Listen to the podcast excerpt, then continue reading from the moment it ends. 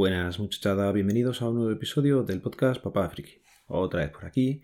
Y lo primero, y me va a llevar bastante tiempo hoy, va a ser darle las gracias a David Silco, que es de Geeko por las redes sociales. Y es de bien nacido ser agradecidos. Y es que en las últimas semanas David me ha ayudado bastante en diferentes temas y quería darles de aquí las gracias. A ver, eh, lo primero, he cambiado el PC de casa. Sabéis que he comentado alguna vez que el que tenía ahora pues era un Intel i5 de primera generación. Lo tenía con 8 GB de RAM y muchos discos duros en su interior. Era la torre clásica de toda la vida y estaba un poco harto del ruido que hacía, ¿vale? No sé si era por la fuente de alimentación o ya de ventiladores interiores, pero era un coñazo estar todo el día con el encendido. Ya no también por el consumo, sino por el ruido que estaba metiendo todo el tiempo. Total, que llevaba unas semanas rondando cambiar de, de PC y coger algo que fuera mini. Eh, participé en el podcast con Mosquetero Web que hizo sobre ordenadores pequeños y tal. Ahí estuvo Andrés Ramos comentando también la posibilidad de los Xeon, que me parecen muy buenos, pero si vas a sacarle algo más de rendimiento. Eh, el uso básico en casa no lo veía justificado y mira, eh, al final pues eso, me escribió David y me ofreció un equipo pues muy muy interesante para las necesidades que yo tenía. Eh, es un HP Desktop Elite. Eh, es un 800 el modelo, el G1 Mini.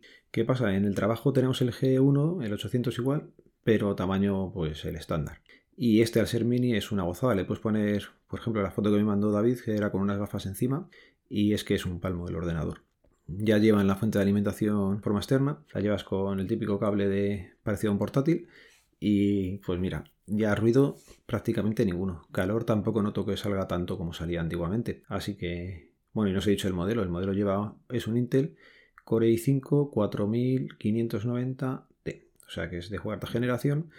Y con 4 GB de RAM y un disco duro de 120 GB SSD. Que la verdad me está funcionando a las mil maravillas. Y va volado. El ordenador va volado.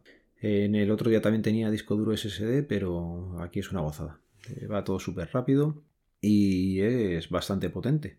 Le tenía haciendo alguna cosilla que requería un poco más y ha, respondido también bien a la perfección, así que nada. El precio, lógicamente, pues no es plan de decirlo, pero os puedo asegurar que ha salido muy, muy bien de precio. Y además, David se preocupó de que estuviera todo listo, nada más que fuera a llegar, enchufar y a trabajar. Así que nada, desde aquí darle las gracias. Luego os cuento también otra que me ha pasado esta semana. Tengo un compañero y buen amigo al que se le fastidió la Surface no sabemos muy bien qué es lo que pasó, si fue la actualización de Windows 10, esta tocha que ha habido, que, que ha fastidiado bastante ordenadores o que ha fastidiado cosillas, pero el tema es que no, no podía arrancar. Le había entrado la Surface en un bootloop que la arrancaba y iba al menú Wi-Fi y de ahí no podía hacer nada. Por su parte estuvo intentando recuperarlo con algunos comandos y con un pincho USB que generó de estos de recuperación, pero nada, no, no era capaz de, de acabar con ello, ni dando con la tecla, así que nada, me lo dejó y empezamos a, mirar y, parecía que se había fastidiado el, disco duro. Esa es la conclusión que llegamos eh, más o menos rápidamente. Lo había comentado por el Discord de WinTablet y David me escribió de forma individual y me estuvo comentando para hacer un par de cosas. Eh, intentamos con el Hirens Boot eh, regenerar el MBR del disco y poder arreglarlo, a ver si por ahí van los tiros con ACBCD, pero nada, no conseguimos nada también decidimos eh, eliminar todas las particiones del disco con el programa AOEMI y luego intentar volver a cargar Windows. Y aquí fue cuando nos dimos cuenta, o al menos yo me di cuenta, o sea que no es lo mismo un disco de recuperación que un disco de instalación. Eh, mi compañero había hecho un disco de recuperación y lógicamente, pues como su nombre indica, es para recuperar, intentar reparar lo que hay, pero nada, lo suyo era directamente haber puesto el disco de instalación y o haber reparado desde allí o directamente haber instalado que fue lo que finalmente hicimos. Al final, eh, con el Windows Media Creation Tool, generamos un USB de arranque y con la última versión de Windows 10. Y parecía ya que estaba todo funcionando, se instaló bien, nada, muy rápido, la copió los archivos, los preparó, los instaló y cuando está justo acabando, pues nos salió un error de varias veces con un zasca de estos de Windows no puede actualizar la configuración de arranque del equipo, la instalación no puede continuar y dices tú, pues ya has terminado ya.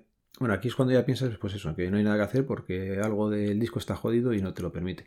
La solución luego llegó tras varios intentos, eh, pasando por deshabilitar el TPM de la Wi-Fi y dejar el Secure Boot en nada y desactivar el Boot Configuration Loop. que seguramente ahora los que me estáis oyendo estáis diciendo desde el principio, sabéis lo que era, pero oye, a nosotros nos, nos llevó bastante tiempo encontrarlo. Y como decía David, lo que hemos aprendido por el camino, pues sí, al final se aprende eh, pegándote con ello. Y estos dos han sido los ejemplos en los que David estos días me ha estado ayudando. Antiguamente también me ayudó con la configuración del Orbit y se preocupó de si estaba todo bien configurado y tal. También sé de más gente a la que David se ha preocupado y le ha echado una mano por arreglar problemas o conseguir algún equipo. Ya le he dicho a él, cuando podamos viajar a la Alcarria, pues ya nos tomaremos una en persona y le daré las gracias como hay que dárselas. Por cierto, el compañero estuvo mirando lo que le costarían los cambios del SSD en la Surface. Y como no es nada fácil eh, meterle mano al equipo, pues le pedían por cambiar el SSD de 128, que es lo que tenía él, 200 euros, más IVA aparte. Y si quería poner el de 256 le cobraban 320 euros más IVA aparte. Me parece una pasada y es un fastidio el tema de las reparaciones en la Surface. Pero bueno, es lo que hay. Y cambiando de tema, os quería recomendar una aplicación que he empezado a usar hace un par de días. Se llama Fin Same Image OK. Cada palabra va separada por un punto. Os dejaré en las notas del programa el enlace. Y debo reconocer que me ha, me ha sorprendido gratamente. Se supone que lo que hace es buscar en una carpeta dada o en varias carpetas eh, imágenes iguales. Y lo hace a la perfección. Tú le marcas la carpeta. Yo en mi caso tengo una carpeta en el NAS que se llama Organizar. Y ahí va soltando fotos que tengo que organizar. ¿Qué pasa? Que llega un momento en el que a lo mejor eh, has descargado las fotos de un móvil Luego has descargado otra vez las fotos del móvil dos semanas después. ¿Qué pasa? Que ahora tienes dos carpetas con muchas fotos parecidas. Normalmente ya no me pasa eso, pero al principio sí me pasaba y tengo bastantes fotos así. El sistema hasta ahora era manualmente, llevabas a la primera carpeta que empezabas a organizar, mirabas en el destino final si no estaban, las pasabas. Llegabas a la segunda carpeta que tenía muchas fotos iguales, las veías que ya estaban copiadas en el destino final y las borrabas de aquí. ¿Qué pasa? Pues este programa me lo simplifica bastante, por lo menos me dice en qué rutas hay fotos iguales. Eso sí, se tiró bastante tiempo ya que las fotos que yo le pedí subir eran muchísimas, muchísimas. Eran 65 gigas lo que tenía que buscar con 32.238 ficheros. O sea, se tiró bastante, bastante tiempo. Lo dejé por la noche cuando terminó y por la mañana ya podía ver qué es lo que había hecho. Ya digo, gratamente me ha sorprendido porque encuentra bastante bien. Todo lo que es al 100% de semejanza te lo encuentras sin problemas. Bajando al 90 ya he visto alguna, por ejemplo, que es una foto que se ha tirado de noche o con el fondo todo negro, muy oscuro, y ahí no he sido capaz de, de diferenciar, pero oye, las tochas, las normales, las que te puedes hacer del día a día, me las está encontrando. También he visto que, por ejemplo, pantallazos que tengo capturados, que sobre la misma aplicación, claro, para él los detecta como que sean iguales, porque todos los colores, toda la exposición de letras es igual, pero luego, por ejemplo, el texto ha cambiado. Entonces por eso no es el 100% y entonces pues bueno, ese aspecto eh, no lo van a poder mejorar, entiendo, pero que de todas formas para localizarlas me está viniendo fenomenal. Así que no puedo hacer más que recomendárosla. Vale, y sobre la aplicación que os recomendé hace unos cuantos episodios, que era Photocall TV, deciros que, por ejemplo, en Antena 3 han debido de cambiarles la forma de capturar la imagen o capturar la señal y ahora te lo hacen a través de la propia plataforma de ellos. Total, que te tienes que comer tres anuncios al principio, que bueno, pues sería sufrible, pero el problema es que ya no puedes iniciar el programa al inicio o el programa anterior y esas cosas. Así que en ese aspecto ha perdido, ha perdido funcionalidad la aplicación, por lo menos en Antena 3, ¿vale? Bueno, y lo vamos a ir dejando por aquí. Os deseo un feliz verano, que por cierto, este verano atípico no sé si ocurrirá lo mismo que en años anteriores, y es que muchas veces la producción de podcast paraba. Con lo cual, no sé si tú que me oyes y tienes en mente lanzar un podcast, o tú que me oyes y llevas mucho tiempo ahí pensando y dudando si quieres grabar o no, yo te animo a que lo hagas. Eh, hazlo en verano además porque mucho más gente te va a escuchar. La gente estos años anteriores nos ha pasado que lo habitual que vamos escuchando pues no pueden emitir tanto y estamos buscando algo que escuchar.